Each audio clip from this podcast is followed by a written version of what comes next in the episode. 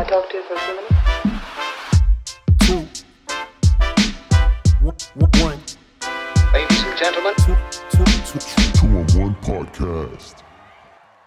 Hallo und herzlich willkommen bei Two on One. Mein Name ist Andreas und ich begleite euch durch diesen regionalen Basketball-Podcast von Eintracht Lamsheim. Mit Christian Theis und Alexander Moskowitsch habe ich mir für diese Folge zwei Schiedsrichter aus der Region eingeladen, die in den deutschen Profiligen pfeifen. Christian Theis leitet seit 2020 Spiele in der Easy Credit BBL und darf seit dieser Saison auch internationale Partien der FIBA pfeifen. Alexander Moskowitsch wird vorrangig noch in der zweiten Bundesliga Pro A eingesetzt, aber auch immer wieder für BBL-Spiele nominiert. Ich wollte von den beiden wissen, wie man eigentlich damit umgeht, in bestimmten Situationen die unbeliebteste Person in der Halle zu sein. Beide sprechen im Interview mit spürbarer Begeisterung und großer Leidenschaft über das Amt des Schiedsrichters.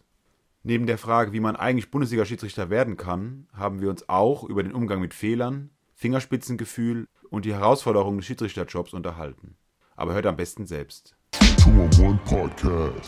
Ich muss es den Zuhörern erklären. Heute bin ich hier mit zwei Schiedsrichtern und ich muss zum allerersten Mal muss ich die 24 Sekunden wirklich mit der Uhr laufen lassen. Und der erste Schiri, der sich vorstellt, ist Alex. Alex, du hast jetzt 24 Sekunden Zeit. Bitteschön. Hi, ich bin Alexander Moskowitsch, ich bin 30 Jahre alt. Ich äh, pfeife in der Pro A, also in der zweiten Basketball-Bundesliga seit fünf Jahren und habe in der ersten Basketball-Bundesliga seit drei Jahren regelmäßig Spiele, bin also da im äh, Talentprogramm sozusagen für die erste Liga, komme aus Trier, habe dort meine ersten Basketballschritte gemacht und wohne jetzt in Mainz und freue mich auf die heutige Folge. Genau 24 Sekunden. Das war ein Buzzerbeater, würde ich sagen. Chris, du bist bereit für die 24 Sekunden? Dann ab jetzt. Ja, mein Name ist Christian Theis. Ich bin Schiedsrichter in der BBL in der ersten Basketball-Bundesliga. Seit 2020 bekomme ich da Spiele und bin in meiner dritten BBL-Saison. Und seit dieser Saison darf ich auch in der FIBA internationale Spiele leiten in Europa. Äh, Meine Basketball-Leben begann in Limburg, also eigentlich in Hessen. Bin jetzt in Mainz angekommen und bin seit 2018 in Mainz. Punkt. Ich würde sagen, der zählt noch. Oder? Der, der, Der- war noch gut. Der müssen war wir noch in der Müssen wir angucken. Müssen wir uns den anschauen ja, gehen? Genau. Ja. Ja. Instant Replay. ja. Oh, Also man merkt schon, die Schiedsrichter nehmen es ganz genau. Und um sie noch ein bisschen besser kennenzulernen, würde ich gerne mit Alex wieder anfangen. Alex, Starting Five, fünf kurze Fragen an dich. Und die wichtigste Frage zuerst, wie bist du zum Basketball gekommen? Zum Basketball bin ich gekommen über meinen Onkel eigentlich. Der hat immer irgendwie gespielt im Verein in Trier und auch auf dem Freiplatz. Und unser ganz, ganz ehemaliger Vermieter, das war Alexander, genannt Sascha Belostenny, der war ehemaliger Nationalspieler für die Sowjetunion, war Europameister, Weltmeister und Olympiasieger. Wir haben bei ihm eine Wohnung gemietet, meine Eltern sozusagen. Und irgendwie war ich dann ganz früh schon mit Basketball in Kontakt durch ihn. Und irgendwann bin ich dann einfach in den Verein gegangen und ja, dann bin ich so beim Basketball gelandet. Und was hat dich dann genau inspiriert, um Schiedsrichter zu werden? Ja, ich war in einem Verein, wo es neben vielen Spielern auch sehr viele Schiedsrichter gab tatsächlich. Also auch viele hochklassige Schiedsrichter.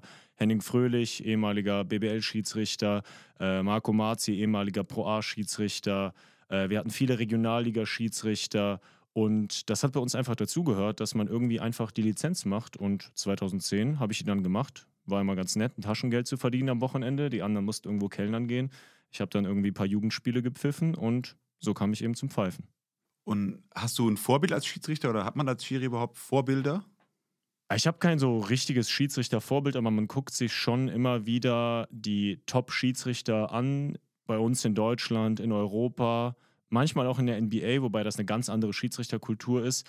Aber es gibt ja mittlerweile immer wieder, immer wieder Insights auf Social Media, wo man auch mal mithört, was die Schiedsrichter sprechen. Das finde ich immer super spannend, weil auch wir können was davon mitnehmen, äh, wie die arbeiten, wie professionell mittlerweile auf dem Niveau gearbeitet wird. Und ja, kein klares Vorbild, aber man guckt sich schon die Top-Leute auf der Welt und in Europa gerne an. Mhm. Beende bitte folgenden Satz für mich. Ein guter Schiedsrichter. Pfeift nicht nur nach Regelbuch, sondern weiß auch, wie man das Spiel managt, indem man auch mal die fünf gerade sein lässt und schaut, was das Spiel gerade braucht. Und letzte Frage der Starting Five. Gibt es eine Regel, die du gerne ändern würdest oder vielleicht sogar einführen würdest? Basketball ist grundsätzlich ein sehr komplizierter Sport. Manchmal wünscht man sich, es wäre vereinfacht. Aber wenn ich mir jetzt so eine Regel raussuchen müsste, würde ich sagen, die Boah, jetzt muss ich überlegen, welche Regel. Eigentlich, nee, ich habe keine Regel, die mir so spontan einfällt. Da muss ich sagen, es ist so schon sinnvoll, wie es ist, aber manchmal die, die Ausführung dann der Strafen zum Beispiel, wenn es mehrere komplizierte Foulsituationen gibt, das überfordert wirklich die, die Zuschauer, muss man sagen, weil das versteht dann von außen niemand. Ähm, das würde ich sagen, da könnte man sicherlich noch einige Sachen vereinfachen, wenn es so komplexe Situationen sind. Okay. Dann geht's weiter mit Chris. Starting Five bei dir. Auch wichtigste Frage zuerst: Wie bist du zum Basketball gekommen? Ja, ich muss jetzt ganz ehrlich sagen, der Alex haut hier irgendwelche kuriosen Geschichten raus von ehemaligen Nationalspielern, ja. Und ich muss jetzt hier anfangen mit, ja, meine Eltern haben mich dahin geschickt. Hier gegenüber wird schon gelacht. Nein, also Spaß beiseite. Aber bei mir ist nicht so ganz so spektakulär, aber das ist, glaube ich, auch in Ordnung.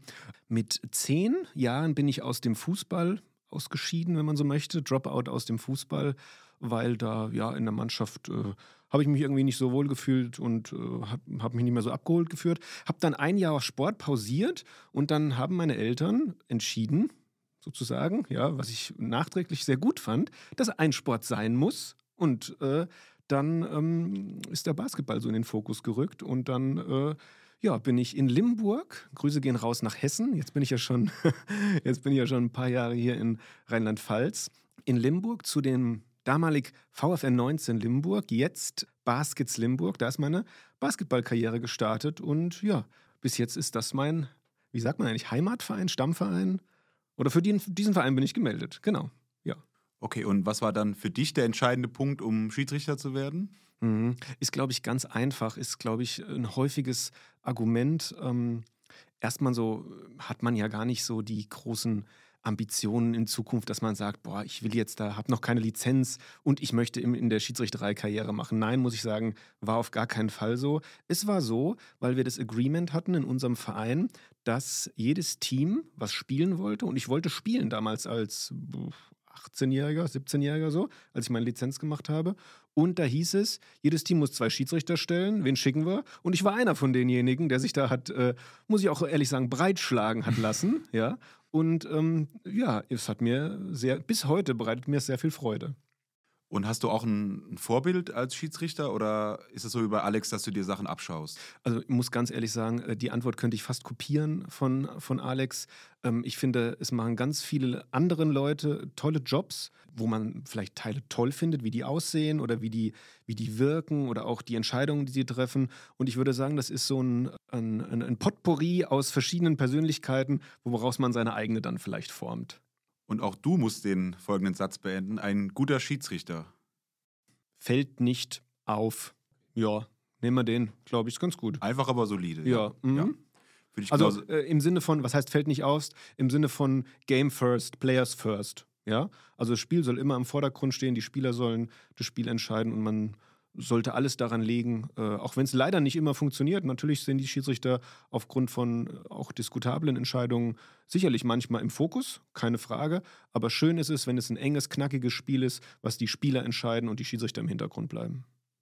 Okay, und gibt es bei dir eine Regel, die du gerne verändern würdest oder einführen würdest? Ich muss dazu sagen, ich hatte natürlich jetzt ein bisschen länger Zeit, ja, als der, ja. der, Alex hier drüber nachzudenken. Aber ähm, ich glaube, wo man drüber reden kann, was ja auch schon in unterschiedlichen Ligen unterschiedlich gehandhabt wird, beziehungsweise Ligen ist ein komisches Wort, sage ich jetzt mal, aber zum Beispiel FIBA Euroleague gibt es ja unterschiedliche teilweise Vorgaben. Und ich würde den No-Charge-Semicircle mal reinwerfen, ja, was äh, ist jetzt vielleicht schon sehr viel Nerd-Talk, ich weiß es nicht, ja, aber nach FIBA-Regeln ist dort ein Verteidiger, der dort eine legale Verteidigungsposition hat und ein Angreifer, ein Airborne-Angreifer dort hineinspringt, ist das ein No-Call, auch wenn es einen sehr, sehr, sehr harten Kontakt gibt, ja.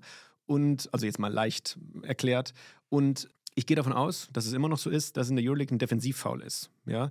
Ähm, in der genau, NBA auch, ja. In der NBA auch, um einfach dort zu verhindern, dass dort Verteidiger parken, ja. Und für mich ist es so, dass das so harte Kontakte sind, die schwer zu verkaufen sind teilweise, dass wir da mit einem, äh, mit einem No-Call rausgehen können. Ja, das wäre mal so ein Ding. Alex, kannst du das nachvollziehen? Ja, ist gut, das ist gut. Du hast genug Zeit, das ist eine gute Antwort, ne? ja. ja. Kann, man, kann man so lassen. ich muss noch eine Sache sagen, Andreas. Deine, deine 24 Sekunden hier am Anfang, gell? da muss ich ehrlich sagen, unglaublich, wie schnell die vorbeigegangen sind. das fand ich auch viel ja? schneller als ein Boah. Angriff, ja. Also ich denke immer, wenn im Angriff, da guckst du ab und an hoch, zwölf Sekunden, dann passieren wieder ganz viele Sachen, neun Sekunden. Und ich habe hier kaum meinen Namen gesagt, da steht ja schon 20 auf der Uhr. Also Alex, oder? Ja, ging mir auch so. Also hat man kaum was reingepresst. Das Gefühl, die bekommen, Leute wissen gar nicht, wer wir sind. Ist egal. okay. Aber ihr habt das schon gut mit Infos gefüllt, also von daher habt ihr das sehr solide, sehr solide umgesetzt. Gott sei Dank. Ich würde gerne mit euch so ein bisschen auf das Schiedsrichterwesen allgemein schauen, also beziehungsweise auch auf den euren Job als Schiedsrichter in, in höheren Ligen. Da ist meine erste Frage, da würde ich gerne mit Chris anfangen. Chris, wie, wie wird man Bundesliga-Schiedsrichter? Ich glaube, das kann man ziemlich einfach herunterbrechen, ja, indem man sich Step by Step, Liga für Liga hocharbeitet, hier in Deutschland. Es gibt natürlich auch vereinzelt Kollegen, die hierher ziehen aus anderen Ländern, die dort schon professionell auf Top-Niveau gepfiffen haben. Die werden dann bei uns äh, je nach Level einsortiert, das heißt Pro B, Pro A oder auch BBL. Ja? Aber in unserem deutschen System, wenn man hier als als äh, im deutschen System startet, dann arbeitet man sich Level für Level hoch, startet in der Kreisliga, Bezirksliga, dort geht es dann über Sichtungen, über Coachings, man wird, äh, ja, man steigt dann eigentlich auch auf. Ja, ein Schiedsrichter steigt auch auf, wie ein Team, wie eine Mannschaft, dann von der Landesliga in die Oberliga als Beispiel. Ja, so arbeitet man sich Schritt für Schritt nach oben. Wer vielleicht die ganzen Jugendmaßnahmen kennt von den Spielern, an denen kann man es eigentlich ganz gut festmachen, weil was viele nicht wissen, zum Beispiel bei Jugend trainiert für Olympia in Berlin beim Finale gibt es immer eine Schiedsrichtermaßnahme. Da werden dann auch die besten oder die, sage ich mal, talentiertesten jungen Schiedsrichter aus den Bundesländern eingeladen. Das heißt, der Verband meldet die. Dann gibt es ja noch Talente mit Perspektive, dieses andere Turnier, da gibt es auch äh, Schiedsrichtermaßnahmen häufig.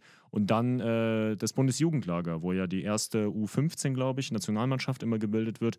Das ist auch eine Maßnahme, bei der wir beide auch waren. Genau, ich war da zweimal, glaube ich. Und wenn man sich so die alten Fotos anguckt, wer da so in den letzten zehn Jahren gewesen ist, dann sieht man auch tatsächlich viele Gesichter nochmal wieder in der ersten Liga, zweite Liga. Also so ähnlich wie bei den Spielern auch zum Teil. Was für ein konkreter Aufwand steckt dahinter, um in höheren Ligen zu pfeifen? Ich meine, Alex, du hast vorhin beschrieben Pro A und ab und zu auch schon in der BBL, habe ich gesehen. Genau. Und Chris, bei dir ist es hauptsächlich die BBL und auch international, internationale Spiele, die du leitest. Welcher Aufwand steckt da dahinter? Könnt ihr das mal so ein bisschen genauer deutlich machen? Vielleicht so eine Spieltagswoche, wo ihr eingeteilt seid? Ja, der Aufwand zwischen Pro A und BBL ist relativ ähnlich, würde ich sagen. Also BBL ist natürlich nochmal mehr Aufwand, aber was die Reiserei angeht, ist ein großer Aufwand, weil wir werden deutschlandweit sowohl in der Pro A als auch in der BBL eingesetzt. Das heißt, es kann sein, dass wir von Mainz nach, bis nach Rostock fahren zum Beispiel oder jetzt in der Pro A, was wäre eine weite Strecke, ähm, ja, Dresden zum Beispiel. Ähm, dann sind viele Stunden weg. Reiserei ist auch nicht ohne, merkt man auf jeden Fall, wenn man einen längeren Auswärtstrip hat, wie bei Spielern eigentlich auch ähnlich. Und ansonsten Vorbereitung, Nachbereitung, das ist individuell. Aber bei mir persönlich gehen da schon mehrere Stunden pro Woche drauf. Das heißt, ich bereite mich auf die Spiele vor. Ich schaue mir die letzten Spiele der Teams an zum Beispiel. Ich äh, spreche mit Kollegen, die vorher die Teams gepfiffen haben. Ich lese mir die Vorberichte durch, schaue die Social-Media-Kanäle an der Teams. Einfach, dass man so ein bisschen zumindest das Gefühl hat, man weiß, was passieren könnte. Im Endeffekt passiert es manchmal ganz anders auf dem Feld, aber es ist doch wichtig, das zu beeinflussen, was man beeinflussen kann und das ist die eigene Vorbereitung, mental und dann natürlich auch die physische Vorbereitung. Es ist einfach wichtig, fit zu sein, sowohl mental als auch physisch, dass man ohne Probleme so ein Spiel eventuell auch mit einer Verlängerung oder mehr pfeifen kann, ohne dass die Entscheidungsqualität darunter leidet. Und nach dem Spiel kommt eben noch die Nachbereitung dazu. Das heißt, ich persönlich schaue mir jedes Spiel von mir komplett an, ja, mache mir Listen mit jeder Entscheidung und äh, schaue, wo sind die Fehler, was kann ich verbessern, versuche zu sehen, ob es irgendwelche Muster gibt oder Fehler, die häufiger passieren, schaue, wie ich die abstellen kann, spreche mit ehemaligen Schiedsrichtern oder Menschen, die mich betreuen oder mir auch mal einen Tipp gehen, geben können und versuche eben da eben wirklich von Spiel zu Spiel besser zu werden, um eben ja einfach auch was mitnehmen zu können und nicht das Spiel dann irgendwie so abzuhaken, ohne dass ich was rausziehe. Okay, Chris, ist es bei internationalen Spielen nochmal ein bisschen was anderes oder ist die Vorbereitung da ähnlich wie auch für ein BBL-Spiel zum Beispiel? Also Alex hat schon viel gesagt, was die Vorbereitung, die konkrete Vorbereitung auf ein Spiel angeht. International ist eigentlich der einzige Unterschied, den ich so wahrnehme, ist natürlich auch die äh, größere Reiseplanung oder die, den höheren Zeitaufwand, weil international ist es so, also bei mir aktuell, dass die ähm, Spiele Dimi-Do sind, also entweder Dienstag, Mittwoch oder Donnerstag und es so ist, dass am Tag vorher angereist wird und eben am Tag danach abgereist. Meistens nimmt man versucht man einen Flug irgendwie am Nachmittag, so dass man vielleicht gegen Vorabend oder Abend am Spielort ankommt, dann ist man praktisch, trifft man sich mit der Crew vielleicht zum Abendessen schon. Der nächste Tag hat man dann komplett, da gibt es dann äh, Game Day Preparation, sage ich jetzt mal, dass man sich nochmal kurz abspricht oder vielleicht physisch aktiviert. Spiel am Abend, Nachbesprechung, Dinner und dann äh, am nächsten Morgen geht es zurück. Also der Zeitaufwand ist größer, aber ich sage jetzt mal die konkrete Spielvor- und Nachbereitung oder auch das, das Physische, was natürlich, äh, ich finde es gut, dass Alex das gesagt hat, weil das ist ein großer Teil auch unseres Jobs. Wir müssen auch in der, oder wir müssen und wollen auch in der 38. Minute bei einem Vollsprint einen Puls haben, der es uns erlaubt, eine taffe Entscheidung mit ich sage immer, keinem Laktatspiegel zu haben, der einfach das nicht zulässt. Ja? Genau, das ist so das, wie ich das zusammenfassen würde. Okay, gibt es da konkrete Leistungstests, die ihr durchlaufen müsst, damit ihr quasi in bestimmten Ligen pfeifen dürft? Alex, wie sieht es in der Pro A aus? Die Leistungstests gibt es schon ab den Regionalligen, zum Teil auch ab den Oberligen. Das ist tatsächlich in den letzten Jahren, so nach meiner Einschätzung, ähm, hat sich das flächendeckend standardisiert zum Teil. Das gab es, als ich so in der Oberliga gepfiffen habe, noch nicht. Da gab es keine Leistungstests. Jetzt habe ich mitbekommen, in Hessen zum Beispiel gibt es das mittlerweile, in Rheinland-Pfalz auch. Aber das staffelt sich dann nach oben. Also äh, es gibt so, naja, Steigerungsläufe sind es im Prinzip, ähm, die wir beim Lehrgang vor der Saison machen müssen. Die Lehrgänge gehen immer zwei oder drei Tage, je nach Liga. Und dann äh, gibt es eben einen Steigerungslauf, den man absolvieren muss, den man bis zu einer bestimmten äh, Zeit beim Piepston muss man im Prinzip immer auf der Linie sein. Das ist eigentlich ganz einfach. Es ist ein Steigerungslauf, der geht etwa 10 bis 12 Minuten und äh, den muss man bestehen. Da gibt es kein Wenn und Aber. Ähm, natürlich gibt es Leute, die mal verletzt sind, die wiederholen den dann oder machen den zu einem anderen Zeitpunkt. Aber wer diesen Test nicht schafft, der pfeift auch nicht in den Bundesligen. Und äh, in der BBL äh, gibt es einen etwas anderen Test seit ein paar Jahren, aber es ist un unwesentlich anders. ist Es eben so ein Steigerungslauf mit äh, Sprints und kurzen Pausen dazwischen, der unsere Belastung gut simuliert, wie ich finde. Und ansonsten wird auf den BMI auch geachtet, nicht nur, auch aufs äußere Erscheinungsbild, eben, dass man sportlich aussieht. Das ist auf jeden Fall aus Sicht äh, der Ligen sehr wichtig, dass wir da eben, wie Chris gesagt hat, am Ende auch einen kühlen Kopf bewahren können und nicht äh, mit unserer Aufmerksamkeit komplett bei der fehlenden Fitness wären. Also wenn ich das richtig verstanden habe, ist es der Beep-Test, der dann gemacht wird, oder ist es nochmal was anderes, Chris? Ja, ähm, dieses Wort Beep-Test wird für ganz unterschiedliche Tests mit irgendeinem Ton verwendet. Shuttle Run?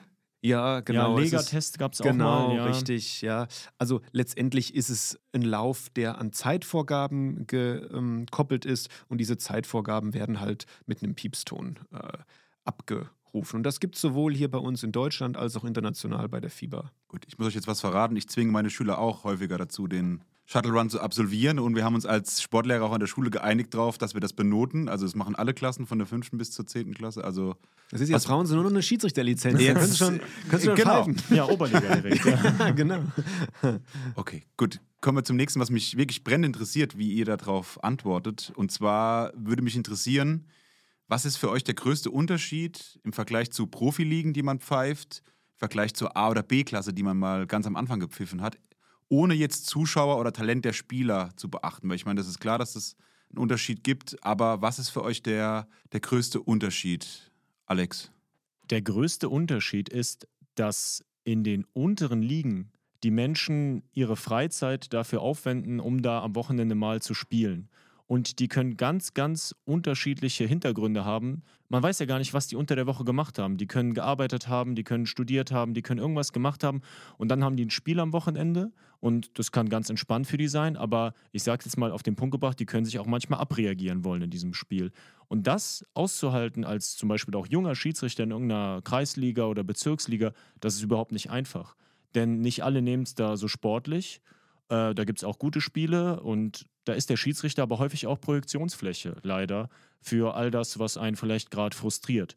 Und das ist in den Profiligen doch anders, aus meiner Sicht, weil natürlich gibt es da auch mal Auseinandersetzungen und Ausfälle, aber das sind Profispieler. Ihr Lebensinhalt ist es eben, Basketball zu spielen.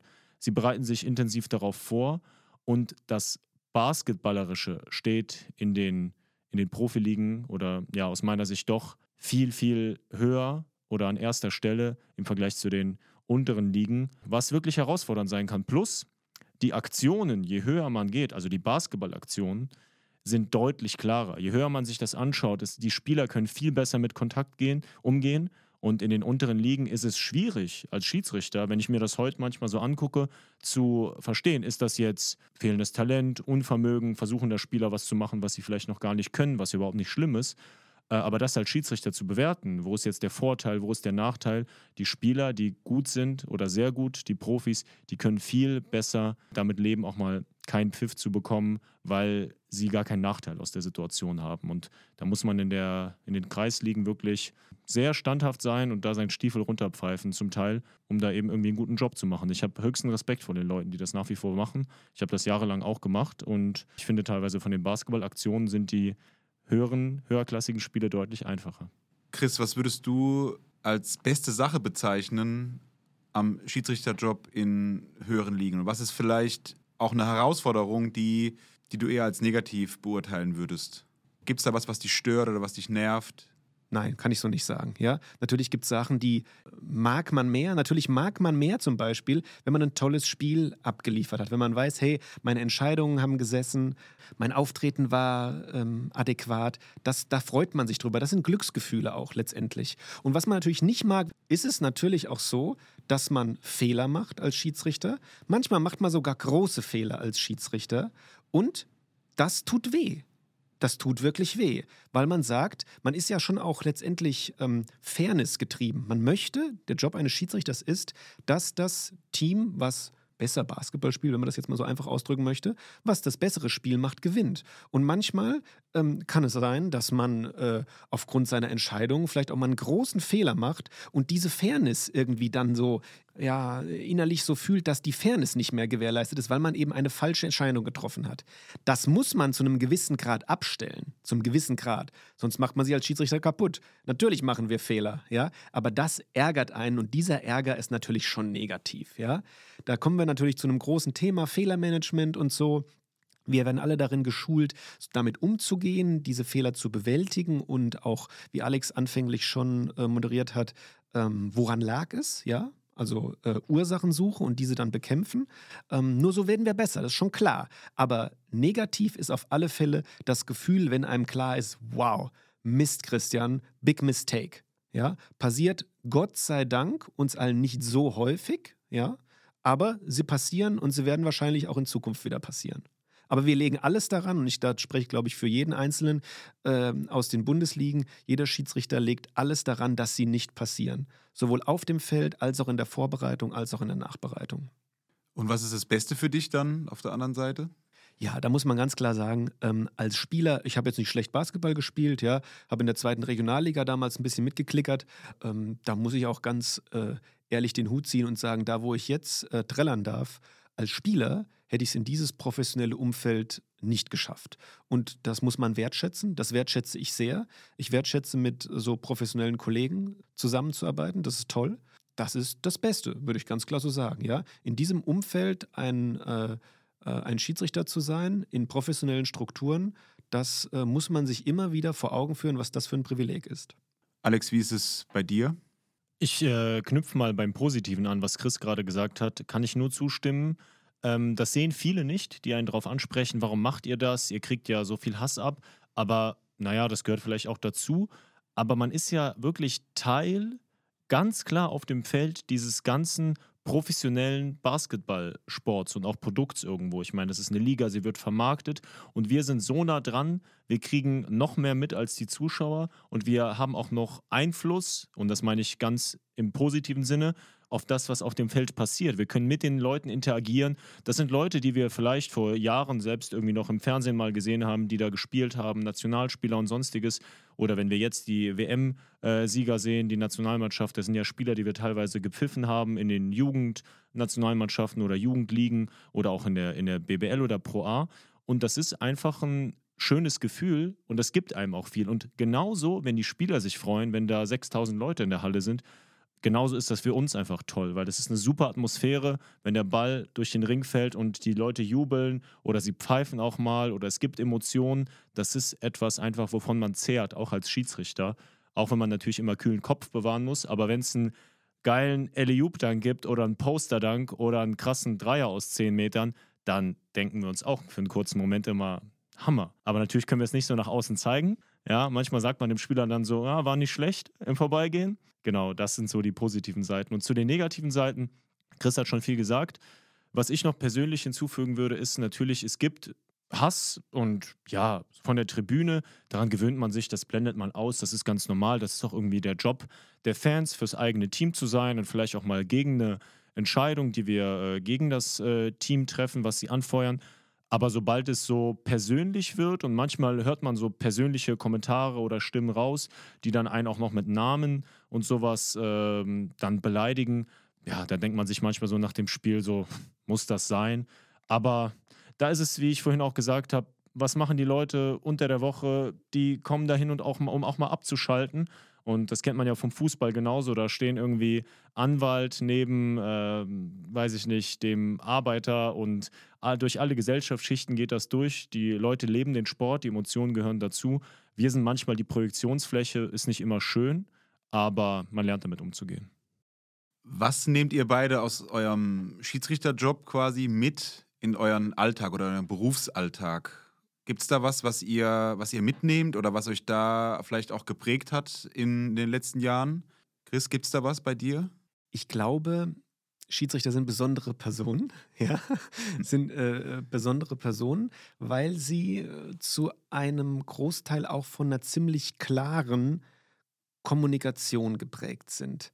Das glaube ich. Und ähm, natürlich, manche Personen mehr, manche weniger in den unterschiedlichen Kadern, völlig klar. Wir sind ja keine Roboter, alles sind Individuen, die ihre eigenen Persönlichkeiten haben. Aber ich glaube, man lernt, wenn man Step by Step äh, die Ligen äh, praktisch äh, aufsteigt, dass auch zum Beispiel in Drucksituationen, in Konfliktsituationen äh, innerhalb der Crew eine ziemlich akkurate, klare, unverschnörkelte Kommunikation wichtig ist das kann manchmal im privaten, beruflichen Umfeld für manche Leute, die so klares Feedback nicht gewöhnt sind, vielleicht, ja, verstörend ist jetzt ein, ist ein großes Wort, würde ich jetzt vielleicht nicht sagen, aber erstmal so, uh, komisch wirken, ja. Also wir zum Beispiel, wir besprechen ja jedes Wochenende. Wir besprechen ja jedes Wochenende und wenn wir es nicht nach dem Spiel machen, dann in der Nachbereitung zu Hause, ja. Das war korrekt, das war korrekt, aber auch das war falsch, das war falsch, das müssen wir gerne umstellen, ja. Und dieses klare Analysieren, vor allem auch in meinem äh, Beruf hier, das haben wir noch gar nicht gesagt, ich bin äh, Sportwissenschaftler hier an, also Sportdozent an der Johannes Gutenberg Universität in Mainz und ähm, Natürlich ist da auch in beispielsweise in Lehrproben oder so, ja, mal auch klares Feedback im Anhang gefragt. Aber für mich ist immer wichtig, immer unabhängig von der Person. Und das ist bei uns Schiedsrichtern auch wichtig. Wir bewerten nie, der Alex hier üben, der hat einen Fehler gemacht, ja, und das ist diese Person, die den Fehler gemacht hat. Das ist der Schiedsrichter, der Trail-Schiedsrichter zum Beispiel, ähm, die einen Fehler gemacht hat. Das heißt, diese Fehlerkultur weg von einer Persönlichkeit hin zum Schiedsrichter, zur Schiedsrichterin, das ist, glaube ich, was, was auch sehr ins Private und Berufliche geht. Und muss man vielleicht manchmal damit leben, dass, das, dass man sich da vielleicht im privaten, beruflichen ein bisschen moderieren muss. Alex, wie ist es bei dir? Du kannst vielleicht auch erstmal erklären, was du beruflich machst und ob sich da auch was auswirkt bei dir. Genau, kann ich auch gerne sagen, ich arbeite als äh, Journalist beim SWR. Das heißt, ich äh, betreue da verschiedene Sendungen, bin manchmal selbst auch vor dem Mikrofon, äh, mache das schon seit einigen Jahren. Und was äh, Chris eben gesagt hat, würde ich gerne ausführen, was mir auch im Job viel geholfen hat, ist das Thema Selbstbild, Fremdbild und Reflexion. Denn wir im Schiedsrichterwesen, wir lernen von ganz, ganz früh an eigentlich, dass wir mit einem Fremdbild umgehen müssen. Jemand gibt uns Feedback. Jemand, ein Schiedsrichtercoach zum Beispiel, sagt, ich habe dich so und so wahrgenommen. Das kann deckungsgleich sein mit dem, wie man sich selbst wahrgenommen hat. Das kann aber komplett unterschiedlich sein auch. Um mit sowas einfach klarzukommen und für sich daraus etwas zu ziehen, was das bedeutet, das nicht, nicht immer auf die Goldwaage zu legen, aber trotzdem zuzuhören und dem auch irgendwie erstmal ein Ohr zu schenken, das ist sehr wichtig. Das hat mich im Job auch weitergebracht, weil gerade im Journalismus, wenn man irgendwo mit der Stimme, mit dem Gesicht oder auf Video zu sehen ist, so wie wir beim Schiedsrichterwesen auch. Wir, wir agieren ja vor einer Öffentlichkeit. Erstmal in der Halle, auf dem Feld und dann eben auch bei den Übertragungen. Und mittlerweile werden ja Pro A-Spiele übertragen, Pro B-Spiele übertragen, äh, alle, viele Regionalligisten streamen ihre, ähm, ihre Partien selbst und auch darunter in den Ligen. Das heißt, wir agieren immer von der Öffentlichkeit und das ist eben sehr, sehr wichtig, dass man weiß, wie wirkt man auch zum Beispiel in seinen Bewegungen, in seiner Mimik, in seiner Gestik, wie reagiert man auf Stresssituationen. Und äh, so ist das zum Beispiel, wenn man irgendwie eine Sendung moderiert, auch. Da wird einem auch gesagt, du hast so und so gewirkt. Und vielleicht habe ich aber innerlich ganz anders mich gefühlt.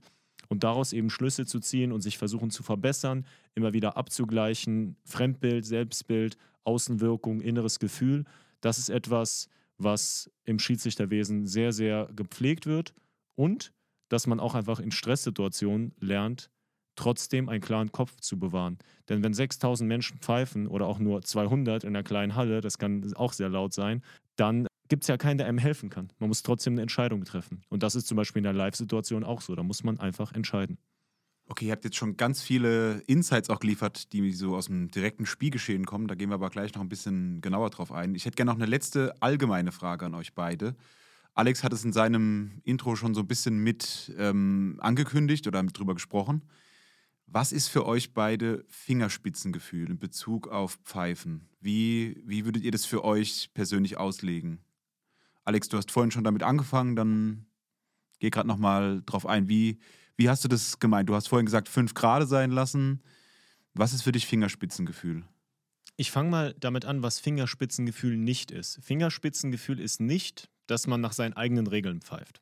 Denn das mögen vielleicht jetzt einige so verstanden haben oder kam vielleicht falsch rüber, weil ich gesagt habe, auch mal fünf gerade sein lassen und nicht irgendwie stur nach Regelbuch pfeifen. Die Regeln sind die Grundlage unseres Handelns. Das ist einfach so. Wenn jemand mit uns anfängt, über die Regeln zu diskutieren, da können wir nichts machen. Da sage ich immer, ich habe die Regeln nicht gemacht, ich führe die nur sozusagen aus. Aber es gibt natürlich im Basketball, auch wenn das viele verneinen werden, ein Vorteil-Nachteil-Prinzip sozusagen. Das gibt es im Fußball ja wirklich ganz klar. Aber beim Basketball ist das nicht so bekannt. Und das ist eben dieses Fingerspitzengefühl, dass man schaut, was braucht das Spiel. Ein kleiner Kontakt zum Beispiel, der kann in gewissen Situationen eine ganz heftige Auswirkung haben. Ich mache ein Beispiel. Ein Spieler ist in der Luft und kriegt einen ganz kleinen Schubser. Das reicht, um ihn komplett aus der Balance zu bringen und er macht den Korbleger daneben zum Beispiel. Das ist klar, dass da ein Foul hin muss. Aber es gibt Situationen, da macht der Spieler den Korbleger locker rein, kriegt einen leichten Kontakt auf die Hand und da je höher das Niveau ist, wie ich vorhin gesagt habe, braucht man auch diese Entscheidungen, diese Marginal Calls nicht. Auch wenn man sagt, im Regelbuch steht, ein Kontakt am Wurfarm ist ein Foul, das weiß jeder. Aber dass man nicht nur sieht und pfeift, sondern das, was man sieht, kurz verarbeitet im Kopf und dann entscheidet, ist das jetzt wichtig für das Spiel, ist das wichtig für die Situation und dann eben entscheidet. Und das ist so, wo ich sage, das ist Fingerspitzengefühl im, im Bezug auf Kontaktsituationen, aber auch in Bezug auf Kommunikation.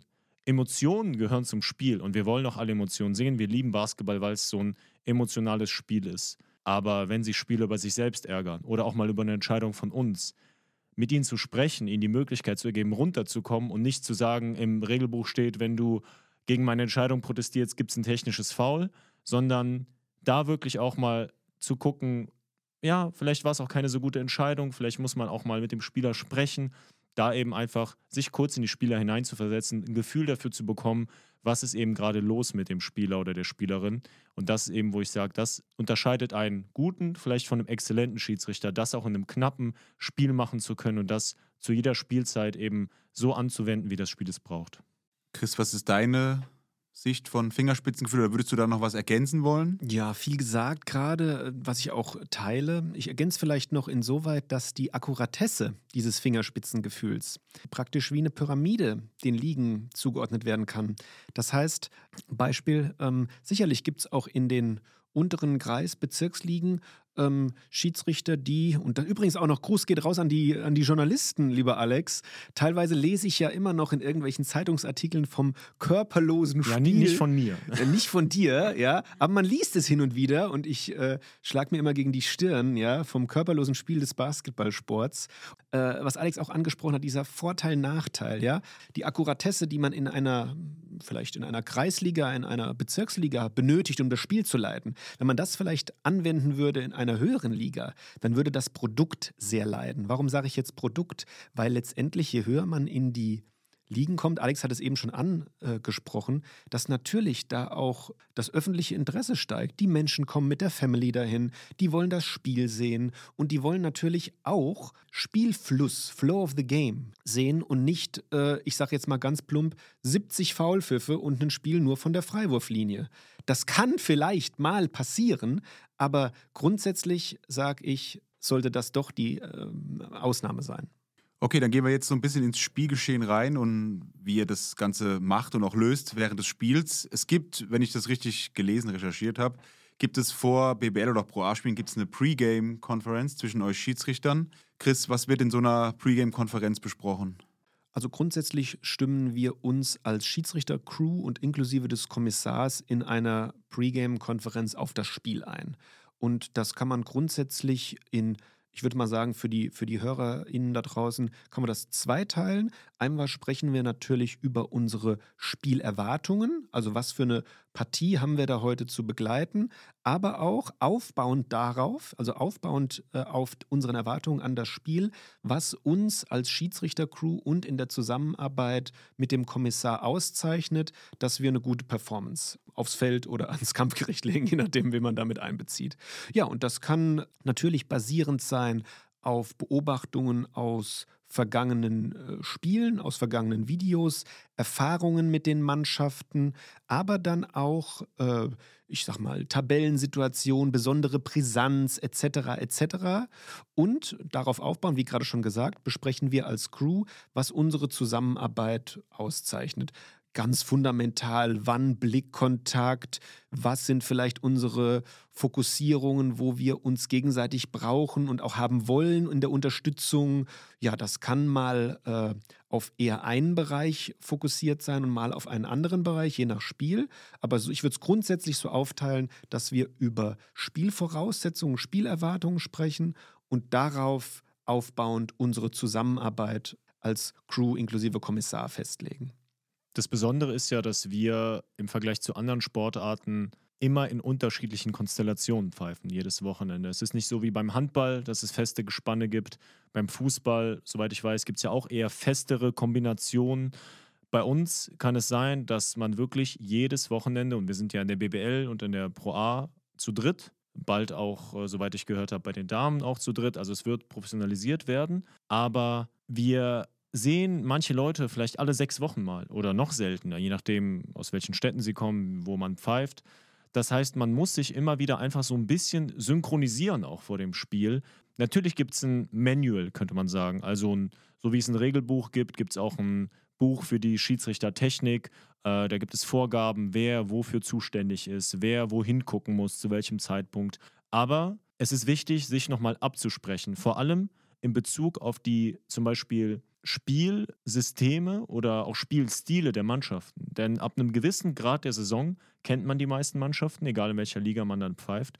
Und ich mache ein Beispiel. Eine Mannschaft ist bekannt dafür, dass sie sehr viele Dreier wirft. Das heißt, es gibt bestimmte Punkte, die wichtig sind. Viele Dreier heißt viele Würfe, viele Rebounds. Das heißt, wir haben das Thema Rebounding. Dann stimmen wir nochmal ab, wer ist äh, für den Rebound zuständig, wer muss wann wohin gucken, dass man sich einfach nochmal bewusst macht, heute könnte das Thema Rebounding besonders ein, wichtig, ein besonders wichtiges Thema werden oder das Thema Protect the Shooter nennen wir das. Das heißt, wir haben ja gesehen, in den letzten Jahren gibt es vermehrt Fouls beim Dreier, weil die Verteidiger sehr hart raushatchen und dass wir da einfach wissen, wir müssen als Schiedsrichter die Position haben, bevor der Spieler zum Wurf ansetzt. Weil wenn der hochgeht und wir stehen straight line, so nennen wir das, das heißt, wir sehen nur den Rücken des Werfers, haben wir eigentlich verloren. Da können wir nichts mehr machen. Das heißt, wir müssen so ein bisschen nicht antizipieren, aber wir müssen reagieren sozusagen zum richtigen Zeitpunkt, weil wir da stehen müssen, bevor der Spieler den Ball bekommt, dass wir dann eben die Lücke sehen, also zwischen Verteidiger und Angreifer gucken können. Und das sind solche Dinge, die man sich einfach nochmal in Erinnerung ruft, um die eben wirklich in seinem Kurzzeitgedächtnis zu haben, um die besser abrufen zu können. Du hast es jetzt nochmal angesprochen, in den Profiligen wird zu dritt gepfiffen. Wie ist denn da die genaue Zuständigkeit? Das wissen ja die wenigsten und ich muss gestehen, ich weiß es auch nicht. Chris, wie, wie ist die Zuständigkeit, wenn drei Schiedsrichter pfeifen? Das würde ich zweiteilen, die Antwort. Also auf dem Feld, grundsätzlich die Zuständigkeiten auf dem Feld sind gleich. Ja, also was heißt gleich? Im Sinne von jeder hat seinen Zuständigkeitsbereich. Ich glaube, jetzt da ins Manual zu gehen, auf die Aufteilung im Feld wäre jetzt, zu, wär jetzt zu detailliert, aber da hat jeder seinen Zuständigkeitsbereich. Grundsätzlich ist es aber so, dass wir einen Crew Chief haben, Schiedsrichter 1, einen Crew Chief, der so praktisch die, wie kann man sagen, die Führung, Leitung der Crew übernimmt, der moderiert, der auch beispielsweise am IRS die finale Entscheidung trifft, äh, wenn Unstimmigkeiten herrschen genau, das ist so das, was ähm, vielleicht administrativ, äh, wer, also wer administrativ den Hut auf hat, ist der Crew Chief, der Schiedsrichter 1. Und ansonsten sind die Schiedsrichter auf dem Feld gleichberechtigt in ihren jeweiligen Zuständigkeitsbereichen. Und das Besondere bei der Aufteilung, wer wohin guckt, ist eben so, dass es permanent wechselt. Denn nach jedem Foulpfiff oder auch nach teilweise nach anderen Entscheidungen gibt es eine Rotation.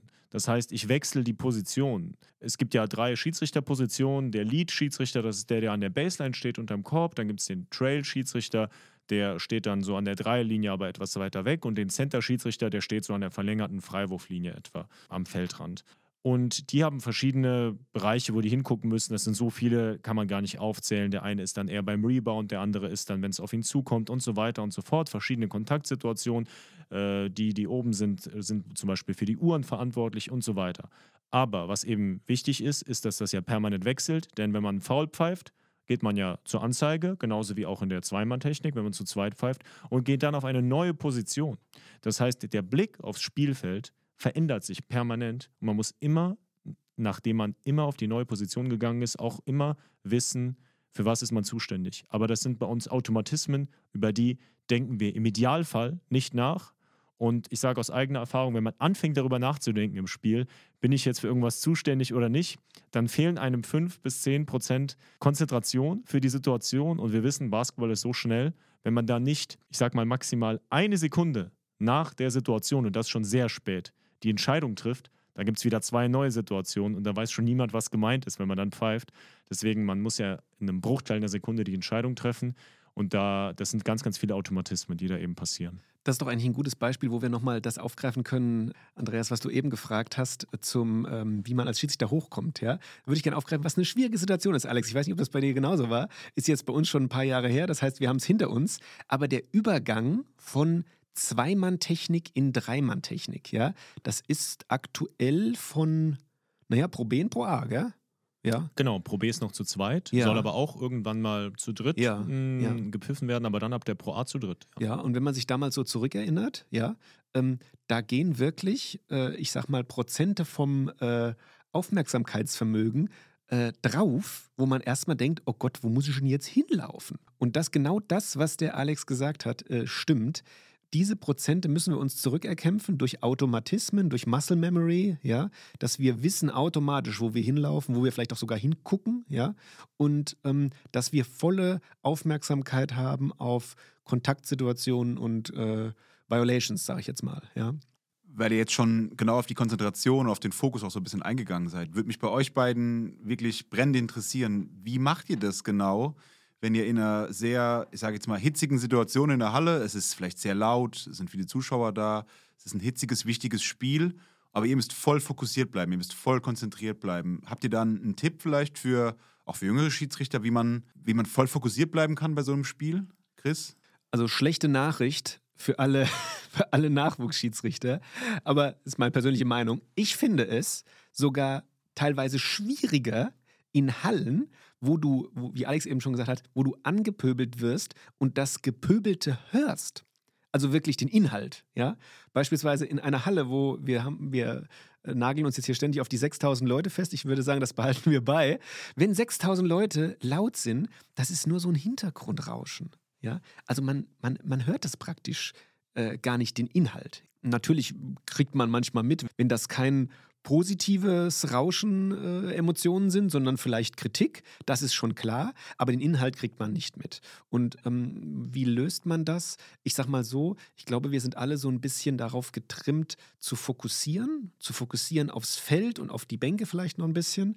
Aber die Umgebung, natürlich ist die laut, natürlich ist das nicht, als wäre das ein luftleerer Raum, weil es macht es ja auch toll, diese Stimmung. Ja, ich glaube, wenn man da eine Weile dabei ist, lernt man diesen Fokus zu setzen und einfach auf dem Spielfeld zu bleiben, das Spiel zu managen, inklusive natürlich Bankbereiche, Tisch und Uhren und, den, und das außenrum auszublenden. Ja, liebe Nachwuchsschiedsrichter, vielleicht ist es manchmal in der äh, Alex, was spielt da so? Kreisliga A Trier? Keine Ahnung. Naja, die spielen ja auch Pro A, aber da gibt es natürlich auch viele Bezirksligisten. ich meine, ja, wo ja. du herkommst. Ja, Ach so, ach nee, die haben auch mal Oberliga gespielt, aber mittlerweile ein bisschen Okay. tiefer. Also unabhängig davon sage ich, vielleicht ist es da manchmal, zumindest was die offensichtliche Kritik angeht, ich würde es mal sagen, schwerer nicht, aber unangenehmer ist vielleicht das richtige Wort. Vielleicht ist es da manchmal unangenehmer, weil man den Inhalt des Gepöbelten hört. Alex, kannst du das nachvollziehen, wie ich das Ich kann es absolut nachvollziehen und ich finde auch die Frage, wie man fokussiert sein kann bei einem hitzigen Spiel, die erübrigt sich, für, erübrigt sich für mich eigentlich relativ schnell, weil dann ist man automatisch fokussiert. Wenn man, diesen, A- wenn man dieses Adrenalin hat in der Halle, die voll ist und äh, zwei Teams, äh, die komplett aufs Spiel konzentriert auch sind, die emotional sind vielleicht, aber sich nichts schenken, dann ist man automatisch fokussiert und da ist die Herausforderung eher nicht überfokussiert zu sein tatsächlich. Denn es kann sein, und das kennt Chris genauso wie ich, dass man einfach in einen Tunnel kommt auf einmal und zum Beispiel Kontakte, die marginal sind oder nicht so heftig, als viel heftiger erachtet, weil man eben überfokussiert ist, weil man vielleicht zu nah dran steht, zum Beispiel an der Situation, oder weil man sich äh, ja auch emotionalisieren lässt. Das kommt auch mal vor. Deswegen finde ich es viel anspruchsvoller bei so einem Spiel, was so vor sich her dümpelt. Das kann jedes Spiel potenziell sein, das kann zum Anfang der Saison auch mal sein, das kann sein, wenn nicht viele Zuschauer in der Halle sind, wenn es vermeintlich um nichts geht, so, aber es geht immer um was dass da auf einmal irgendwo ein Ellbogen fliegt und dann hat man so einen Moment, wo man denkt, oh, jetzt, äh, was war denn da? Dann liegt ein Spieler auf dem Boden und alle haben es irgendwie gesehen oder auch nicht, aber man selbst steht dann da und dann, dann setzt der Stress richtig ein, weil dann merkt man, jetzt äh, war ich nicht konzentriert. Und deswegen ist die große Herausforderung, sich unabhängig davon zu machen, was in der Halle los ist, wie die Spielsituation ist, dass man wirklich fokussiert ist. Ich mache das durch bestimmte Routinen. Man kennt das ja manchmal, Spieler werden das häufig gefragt. Da geht es für mich einfach darum, Abläufe durchzugehen, vor dem inneren Auge, wirklich zu überlegen, wie reagiere ich in der Situation, wie zeige ich das an. So ein paar Situationen sich einfach nochmal vor dem inneren Auge abzuspulen, dass man in so einen Game-Mode kommt und in so einen Tunnel, ohne überfokussiert zu sein. Und das ist eben das, äh, was mir immer geholfen hat, immer die gleichen Dinge vorm Spiel nochmal sich äh, anzugucken, dass man wirklich in so eine Stimmung kommt, dass man sich bereit fühlt, ohne eben überfokussiert zu sein.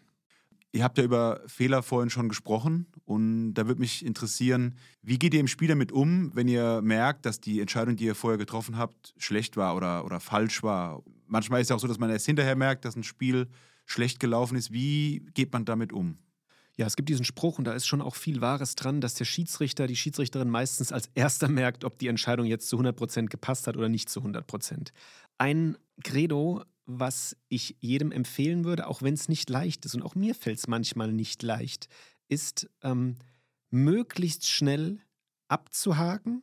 Ansonsten folgt sehr, sehr schnell die nächste Fehlentscheidung. Weil, jetzt sind wir wieder bei unseren Prozenten im Gehirn, weil dann so viel äh, Aufmerksamkeit, Gedanken an die letzte vermeintliche, vielleicht auch vermeintliche Fehlentscheidung, weil manchmal guckt man sich eine Entscheidung im Anschluss im Video an, wo man im Spiel gar nicht vielleicht so sicher war und denkt, ja klar, warum, was, warum warst du nicht sicher? Easy, ja, easy call. Ähm, weil man vielleicht nicht gut stand, weil man vielleicht doch mal ein bisschen gegessen hat, also geraten, was man nicht soll und was man nicht will. Und äh, also da ist meine Empfehlung, im Spiel versuchen, im Spiel versuchen, möglichst schnell abzuhaken. Aber nach dem Spiel natürlich in der Nachbereitung ähm, gehe ich zumindest und ich gehe auch fest davon auch Alex und auch ganz, ja, ich würde sagen, alle unserer Kolleginnen und Kollegen gehen dann auf Ursachensuche. Warum? Woran hat das gelegen? Hatte ich vielleicht kein Active Mindset? Das heißt, war ich mit meinen Gedanken vielleicht woanders? War ich vielleicht ähm, schlecht positioniert? Habe ich vielleicht nicht alles gegeben? Habe ich meinen Sprint nicht durchgezogen und war dann Straightline, wie Alex eben gesagt hat? Sind meine Augen irgendwie gewandert? Oder habe ich vielleicht auch einfach aus fehlender Fokussierung nicht meine Zuständigkeit wahrgenommen oder bin eben über meine Zuständigkeit hinaus? Und das sind so ein paar Beispiele. Es gibt noch viele andere, was an Ursachenforschung möglich ist. Aber das ist so die Fehlerkultur danach.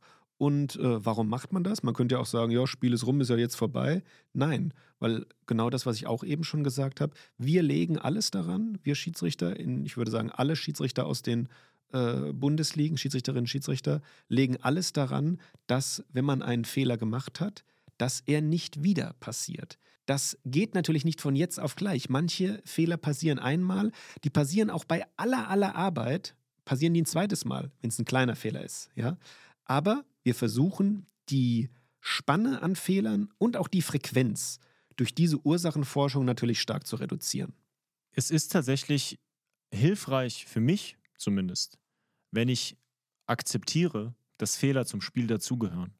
Und das muss man als Schiedsrichter akzeptieren. Natürlich versucht man immer, das perfekte Spiel zu machen, aber das gibt es nicht. Das heißt jetzt nicht, dass man reingeht und sagt, naja, Och, ich könnte auch eine Münze werfen, anstatt hinzugucken. Das ist dann der Worst Case. Aber man versucht natürlich, die höchste Prozentquote zu erreichen, wenn ich jetzt mal von richtig oder falsch messe. Es gibt natürlich auch Graubereich, einfach, wo man sagt, ja, kann man pfeifen, muss man nicht, kommt auf den Gesamtkontext an. Aber zu akzeptieren, dass Fehler zum Spiel dazugehören, hilft mir persönlich, weil ich dann auf dem Video sehe, okay, war ein Fehler. Naja, gut, dann war es halt ein Fehler. Ein Offense-Foul und ein Defense-Foul ist manchmal eine 51 zu 49 Prozent Entscheidung. Und dann entscheidet man sich einfach falsch und dann sagt man, gut, ich habe mich falsch entschieden, aber eine falsche Entscheidung ist immer noch besser als gar keine Entscheidung zum Beispiel. Denn die gar keine Entscheidung, die ist definitiv falsch dann, in dem konkreten Beispiel. Und ich habe, kann ich eine ganz äh, witzige Geschichte erzählen, mal an einem College-Turnier gepfiffen. Nee, nicht College, sondern US-Airbase-Turnier. Das war in Spangdalem. Die Rheinland-Pfälzer werden es kennen, äh, eine der größeren Airbases. Und da hat irgendwie Rammstein dann gespielt und irgendwelche anderen Bases noch. Und ja, war ein ganz anderes Spiel, irgendwie nach College-Regeln. Deswegen kam ich jetzt auf College. Ich hatte da keine Ahnung, habe da mit zwei Amerikanern zusammengepfiffen in diesen gestreiften Hemden, Footlocker-Hemden, war irgendwie witzig. Und der Schiedsrichter, der war vielleicht so Mitte 60, bevor der den Ball hochgeworfen hat, am Anfang, den Sprungball, hat er einfach laut gesagt zu den Spielern: If you make all shots, we'll make all calls. Und da habe ich gedacht, wow. ich habe gedacht, das, also da muss man schon irgendwie Mumm haben, diesen Spruch zu sagen. Und wir sollten natürlich höher sein von unserer Prozentquote als so manche Spieler, was die werfen. Aber im Prinzip ist da was Wahres dran, denn Spieler machen genauso Fehler, Fehler, Trainer machen genauso Fehler, nehmen auch mal eine Auszeit zum falschen Zeitpunkt oder vergessen irgendwas, wechseln falsch. Wenn wir einen Fehler machen, ist die Toleranz dafür natürlich geringer, was auch gut ist. Aber sie gehört dazu. Und das selbst zu akzeptieren hilft. Und gestern hatte ich ein Spiel zum Beispiel in Frankfurt und da kam ein Spieler zu mir und hat gesagt, hey, ich übersetze jetzt mal direkt ins Deutsche, das ist der zweite fragwürdige Pfiff heute. Und es war irgendwie Mitte zweiter Halbzeit. Und da habe ich gesagt, ja, okay, zwei fragwürdige Pfiffe in 25 Minuten damit kann ich leben, habe ich ihm gesagt. Und dann hat er gesagt, ja, okay, hast recht. So. Deswegen, es gehört einfach dazu. Habt ihr eine besondere Strategie, wie ihr mit Spielern oder Trainern kommuniziert? Was Alex jetzt gerade angesprochen hat, dann spricht man miteinander und dann auf einmal merkt man, okay, stimmt, so, so fehlerhaft war es gar nicht in dem Fall. Gibt es da eine Strategie, die, die du hast, Chris, wenn du in der BBL oder vielleicht international pfeifst, die du anwendest? Also wir haben natürlich bestimmte Kommunikationsstrategien, aber da sage ich auch, Kommunikation ist was sehr Individuelles. Also ähm, Menschen, wie gesagt, wir sind keine Roboter auf dem Feld, auch die Schiedsrichter. Ähm, Kommunikation hat ja auch ganz viel, ich sage jetzt mal, optisch wirkenden Charakter. Also wie stehe ich neben einer Person, wie spreche ich mit ihr, was macht vielleicht mein Gesicht, was machen meine Hände. Ich glaube, da muss jeder so seinen Weg finden, auch wenn das jetzt eine, vielleicht für manche eine unbefriedigende Antwort ist, so, ja, jeder muss seinen Weg finden, eiert da so ein bisschen raus aus der Frage hier, ja. Aber es hat auch ganz viel mit Erfahrung zu tun, sicherlich. Und manchmal funktioniert es auch nicht. Also manchmal äh, äh, passiert es immer noch, wo ich denke, äh, äh, möchte ich hier die möchte ich es kommunikativ lösen und denke, ah, okay, das hat jetzt nicht funktioniert, dann reflektiere ich mich irgendwie selbst, ja. Also ähm, zu sagen, ich bin auf einem Top-Level, was die Kommunikation angeht, ich glaube, das passiert nie. Man hat immer noch Schrauben, wo man als Schiedsrichter, als Schiedsrichterin drehen kann, was die Kommunikation angeht. Es ist eine wichtige Eigenschaft eines Schiedsrichters, einer Schiedsrichterin, weil wir wollen ja mit den Leuten kommunizieren. Wir wollen ja. Wir wollen vielleicht sowohl über unsere Entscheidungen aufklären, wenn es mal äh, nötig ist. Wir wollen Konflikte frühzeitig abfangen. Wir wollen vielleicht Emotionen verstehen. Manchmal missinterpretieren wir ja vielleicht auch was und dann müssen wir mal fragen, hey, ist alles klar? Was, was ist jetzt? Ja, was ist los? Ähm, geht das jetzt gegen mich oder wie darf ich das jetzt verstehen? Also das Feld ist riesengroß und ist ein ganz spannendes Feld, finde ich. Da gibt es ja wirklich kein Manual zu, wo man so sage, mach das so in der Kommunikation und du wirst immer erfolgreich sein. Das ist viel Erfahrung, ist auch manchmal vielleicht ein bisschen Learning by Doing. Funktioniert jetzt das, was ich hier mache? Mit wem funktioniert das auch? Weil letztendlich sind wir keine Roboter, aber natürlich die Spieler auch nicht. Es gibt manche Spieler, die sind ganz anders als andere Spieler. Es gibt Coaches, die sind ganz anders als andere Coaches. Also dieses äh, gemeinsame Kommunizieren ist ein spannendes Feld, aber auch ein sehr schwieriges für alle Beteiligten, keine Frage schwer, äh, vielleicht auch manchmal zu verstehen, wie kommuniziere ich jetzt richtig mit dem Schiedsrichter, mit der Schiedsrichterin. Ist bestimmt genauso schwer. Ja, das gemeinsam zu schaffen, ich glaube, das ist eine Challenge für alle Spielbeteiligten. Wir sind schon ein paar Mal drauf gekommen und es ist ja auch für viele der Grund, warum sie sagen, ich möchte vielleicht kein Schiedsrichter werden. Ihr kennt das aus eigener Erfahrung. Man trifft vielleicht eine schlechte Entscheidung und die ganze Halle ist gegen einen, ob dann jetzt 6000 in der Halle sind oder nur 20. Es kann trotzdem sehr unangenehm sein. Wie geht ihr mit Anfeindungen in der Halle um? Wenn es vielleicht auch mal persönlich wird von den Zuschauerrängen, wie wird man damit fertig? Während dem Spiel, vielleicht auch nach dem Spiel? Alex?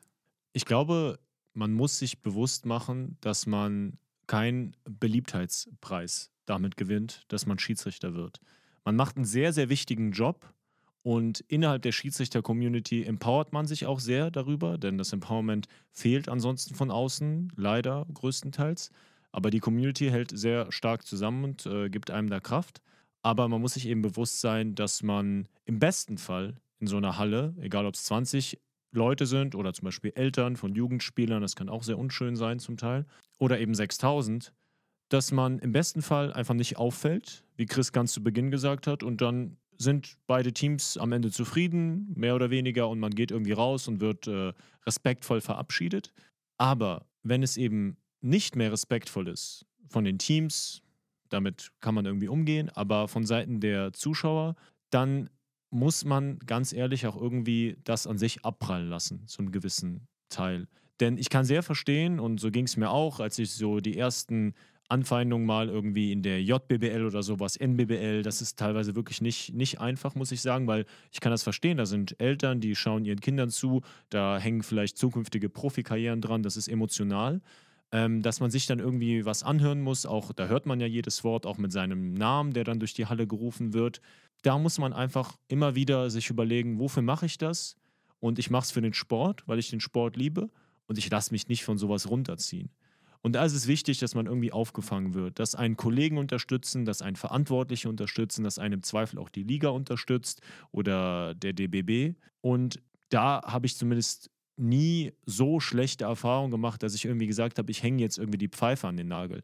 Aber es gab natürlich Spiele, gerade so in meiner früher, früheren Schiedsrichterzeit, wo ich dann irgendwie, dann fährt man noch 200, 300 Kilometer nach Hause abends nach dem Spiel und hat sich da irgendwie beleidigen lassen und denkt so, mein Gott, warum mache ich das eigentlich? Es ist ein Hobby, klar, man verdient ein bisschen Geld damit, aber ist es das wert? Dann geht ein bisschen Zeit vorbei, man redet mit Kollegen, die bauen einen auf, das Umfeld im besten Fall auch. Und dann denkt man sich so, ach, jetzt so nach ein paar Tagen, ich habe wieder voll Bock aufs nächste Spiel. Es wird ein gutes Spiel und es geht vorbei, man kriegt ein dickeres Fell, aber man braucht diese Unterstützung in gewissen Situationen, glaube ich. Denn je nach Charakter, und da sind wir alle sehr individuell, perlt das an manchen ganz leicht ab. Und manche können dadurch auch brechen, wie man sieht in dieser Dropout-Quote, dass viele dann aufhören. Und äh, da braucht es auf jeden Fall ein stabiles Umfeld und gute Unterstützung von allen Seiten. Ich greife gerne die Frage auch nochmal auf und ähm, würde die gerne zweigeteilt beantworten, weil meine Toleranz gegenüber, ich nenne es jetzt mal, sehr lautstarker, vielleicht auch aggressiver, vielleicht auch beleidigender Schiedsrichterkritik ist im Leistungssport, wo wir den in Deutschland definieren. Ich glaube, laut Definition geht er ab Probelos, ja. Das ist vielleicht auch je nachdem, je nach Anspruch bei Vereinen manchmal früher, manchmal später, egal, ja. Ist im Leistungssport ein anderer als im Breitensport. Ich mache das auch gern deutlich, warum ich das so äh, sehe. Weil im Leistungssport ist der Schiedsrichter, die Schiedsrichterin auch Teil dieses Produkts Sport. Der Schiedsrichter, die Schiedsrichterin ist Reizfigur. Warum gehen Leute zum Sport? Warum machen Leute Sport? Warum gehen Leute als Zuschauer zum Leistungssport? Ganz großes Thema Emotionen. Wir wollen Freude fühlen, wir wollen vielleicht auch manchmal Trauer fühlen, also wollen wir nicht, aber wir fühlen Trauer, wir fühlen vielleicht auch Wut, wir fühlen Euphorie. Also das ist das, was das Live-Sporterlebnis sowohl für Spieler, vielleicht auch für Schiedsrichter und besonders auch für Zuschauer ausmacht. Und dass der Schiedsrichter, die Schiedsrichterin dann manchmal als naja, als Emotionsquelle, sage ich jetzt mal, ja, genutzt wird, um vielleicht auch Frust abzulassen oder so, weil das eigene Team ja vielleicht ähm, schlecht performt hat oder man hat irgendwas anderes. Das sehe ich im Leistungssport in diesem Umfeld.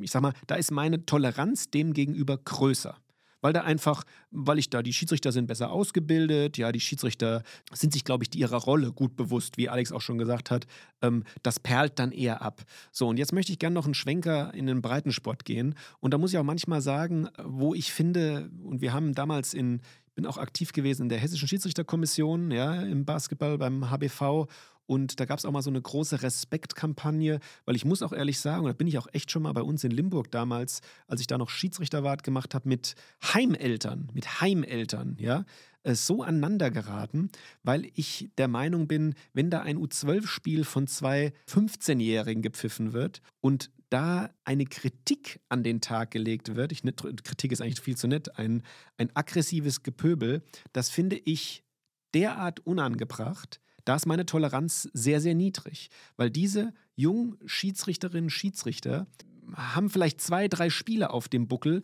pfeifen dann dieses U12-Spiel. Natürlich machen die nicht alles richtig, vollkommen klar.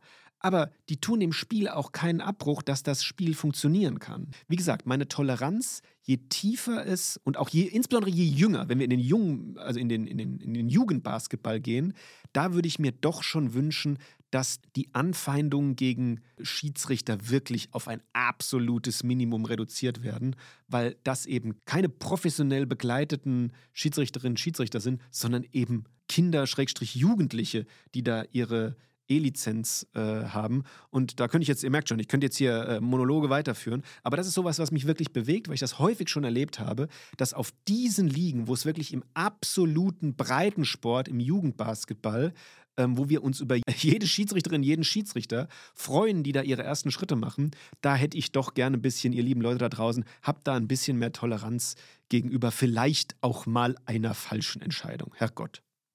Okay, dann sind wir schon am Ende angelangt. Ich möchte von euch beiden zum Abschluss noch eine besondere Geschichte, die ihr mit dem Basketball oder auch mit dem Schiedsrichterwesen für euch verbindet. Alex. Das ist gut, Moment, weil jetzt, ich muss ja aus meinem Rant, ich kann ja nicht diese Episode mit meinem, äh, mit meinem Rant hier beenden, ja. So, jetzt mal ein bisschen gute Laune, Alex. Ein bisschen. Gute Laune, ja. Ein bisschen mal mal mit deiner Sprache ein paar Pastelltöne, ein bisschen Regenbogen, ja. Ja, ich bin denn? ja ganz positiv. Also, ja, bitte besondere Geschichten für mich, ich habe es eingangs schon erwähnt, waren eigentlich immer diese Begegnungen, die ich durch den Basketball hatte mit besonderen Leuten, wirklich ganz häufig erst im Nachhinein so besonders. Ich erinnere mich damals an Alexander Belostende, ganz zu Beginn äh, habe ich ihn angesprochen, der leider nicht mehr lebt. Das war ein Ausnahmespieler und ich habe das gar nicht wahrgenommen, weil das irgendwie unser Vermieter war. Und ich später erst dann durch seinen Sohn, der auch gespielt hat, Mischa Belostendi, realisiert habe, was das für ein erfolgreicher und auch ja, Basketballer war, der aber ganz, ein ganz bescheidener Mensch immer war. Und das haben alle an ihm geschätzt, alle, die ihn in Trier kannten und auch außerhalb. Er hat in Saragossa vorher gespielt und ist dann nach Trier gewechselt und hat dann ein Restaurant übernommen. Und ich habe später bei ihm, bei ihm im Restaurant gearbeitet tatsächlich. Und er hat immer Verständnis gehabt, wenn ich gesagt habe, ah, ich kann irgendwie nicht arbeiten, ich habe ein Spiel oder ich habe jetzt meine Schiedsrichterlizenz gemacht, ich äh, muss pfeifen, kann ich vielleicht doch irgendwie nicht arbeiten. Er hat gesagt, klar, kein Problem, Basketball und so verstehe ich. Das war irgendwie so ein besonderer Mensch vom Basketball, den ich kennenlernen durfte. Und was ich auch immer erlebt habe, äh, ich durfte im, im Ausland studieren, in Asien, in Singapur und habe da so viele Kontakte ausschließlich auf dem Basketballfeld geknüpft, weil da war ich dann irgendwie nicht Schiedsrichter, sondern wir sind ja auch in erster Linie alle erstmal Basketballer. Das vergessen viele. Die meisten von uns haben gespielt oder auch trainiert oder wie auch immer. Irgendwie haben die aller, allermeisten schon mal einen Ball in der Hand gehabt und lieben diesen Sport. Und Basketball hat mir einfach viele tolle Begegnungen eröffnet, egal ob es irgendwie mal auf den Philippinen war und ich mit irgendwelchen Kindern da einfach auf so einen Korb in der Scheune, was ja, wo jetzt auch die, also die WM war ja auf den Philippinen, damals war das irgendwie basketballtechnisch ein Land, was gar keine Rolle für mich gespielt hat, aber die haben Basketball damals da geliebt ich weiß noch, da wurde mir mal, haben mir Kinder so einen Ball zugeworfen, haben gerufen, Dank, Dank, Dank. Und ich war so, oh Leute, ich meine, ich, ich konnte früher ein bisschen danken, aber ich hatte irgendwie Flipflops an und ich habe gedacht, ich, das geht nicht. Und dann habe ich trotzdem versucht und bin natürlich krachend gescheitert und irgendwie war es trotzdem witzig mit diesen Kids. Also ich finde, Basketball ist, da merkt man einfach, es ist so ein globaler Sport, der in anderen Ländern noch viel, viel größer ist als in Deutschland. Und das könnte ich jetzt irgendwie noch ewig weitermachen. In jedem Land irgendwie habe ich immer versucht, irgendwo mal einen Ball auf den Korb zu werfen. Und es hat immer zu coolen Begegnungen und Gesprächen geführt. Okay, Chris, damit du auch einen positiven Abschluss von unserem Interview bekommst, noch deine besondere Geschichte oder was verbindest du Besonderes mit dem Basketball? Ja, Leute, also äh, Alex Moskowitsch beim verfehlten Dunking kann ich eigentlich kaum mehr, kann ich kaum mehr toppen. Das war schon, also bin ich gerade hängen geblieben, ja, in Flipflops. Ich mache es kurz und knapp und äh, sage eigentlich, was ich an unserem Job hier in den, in den Bundesligen oder dann auch jetzt äh, bei mir international sehr, sehr wertschätze. Ja, und das ist, sind die Begegnungen mit Menschen, mit Kollegen, mit Kolleginnen, die natürlich in der Schiedsrichterbubble sind, keine Frage, aber in völlig anderen gesellschaftlichen, regionalen Kontexten. Sowohl innerhalb von Deutschland als auch in Europa. Mit diesen Menschen würde man niemals in Kontakt kommen und so einen intensiven Austausch pflegen, wie äh, uns das die Schiedsrichterei ermöglicht. Das ist unglaublich bereichernd, finde ich das.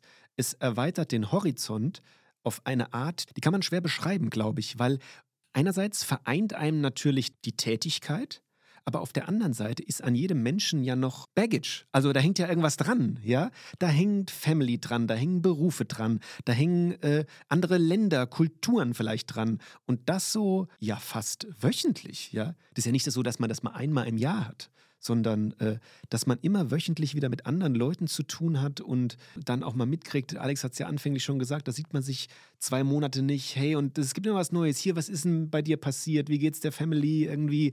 Was macht die Hausrenovierung? Äh, pipapo. Das ist unglaublich spannend und macht das einfach abseits dieses tollen Erlebnisses auf dem Feld natürlich, auch abseits des Felds echt schön. Ja, super. Vielen Dank euch zwei für die tollen Einblicke gerade nochmal und auch fürs gesamte Interview. War wirklich eine tolle Folge und hat mir riesen Spaß gemacht. Ja, danke Andreas, dass du uns gehabt hast. Ciao. Ja, danke, es war super. Podcast. Vielen Dank fürs Zuhören. Ich hoffe, ihr konntet mit dieser Folge ein paar neue Eindrücke zum Thema Schiedsrichter mitnehmen.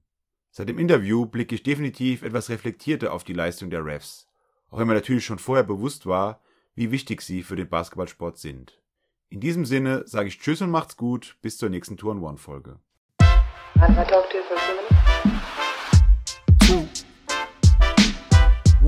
one, Ladies and gentlemen. two, Two-on-One Podcast.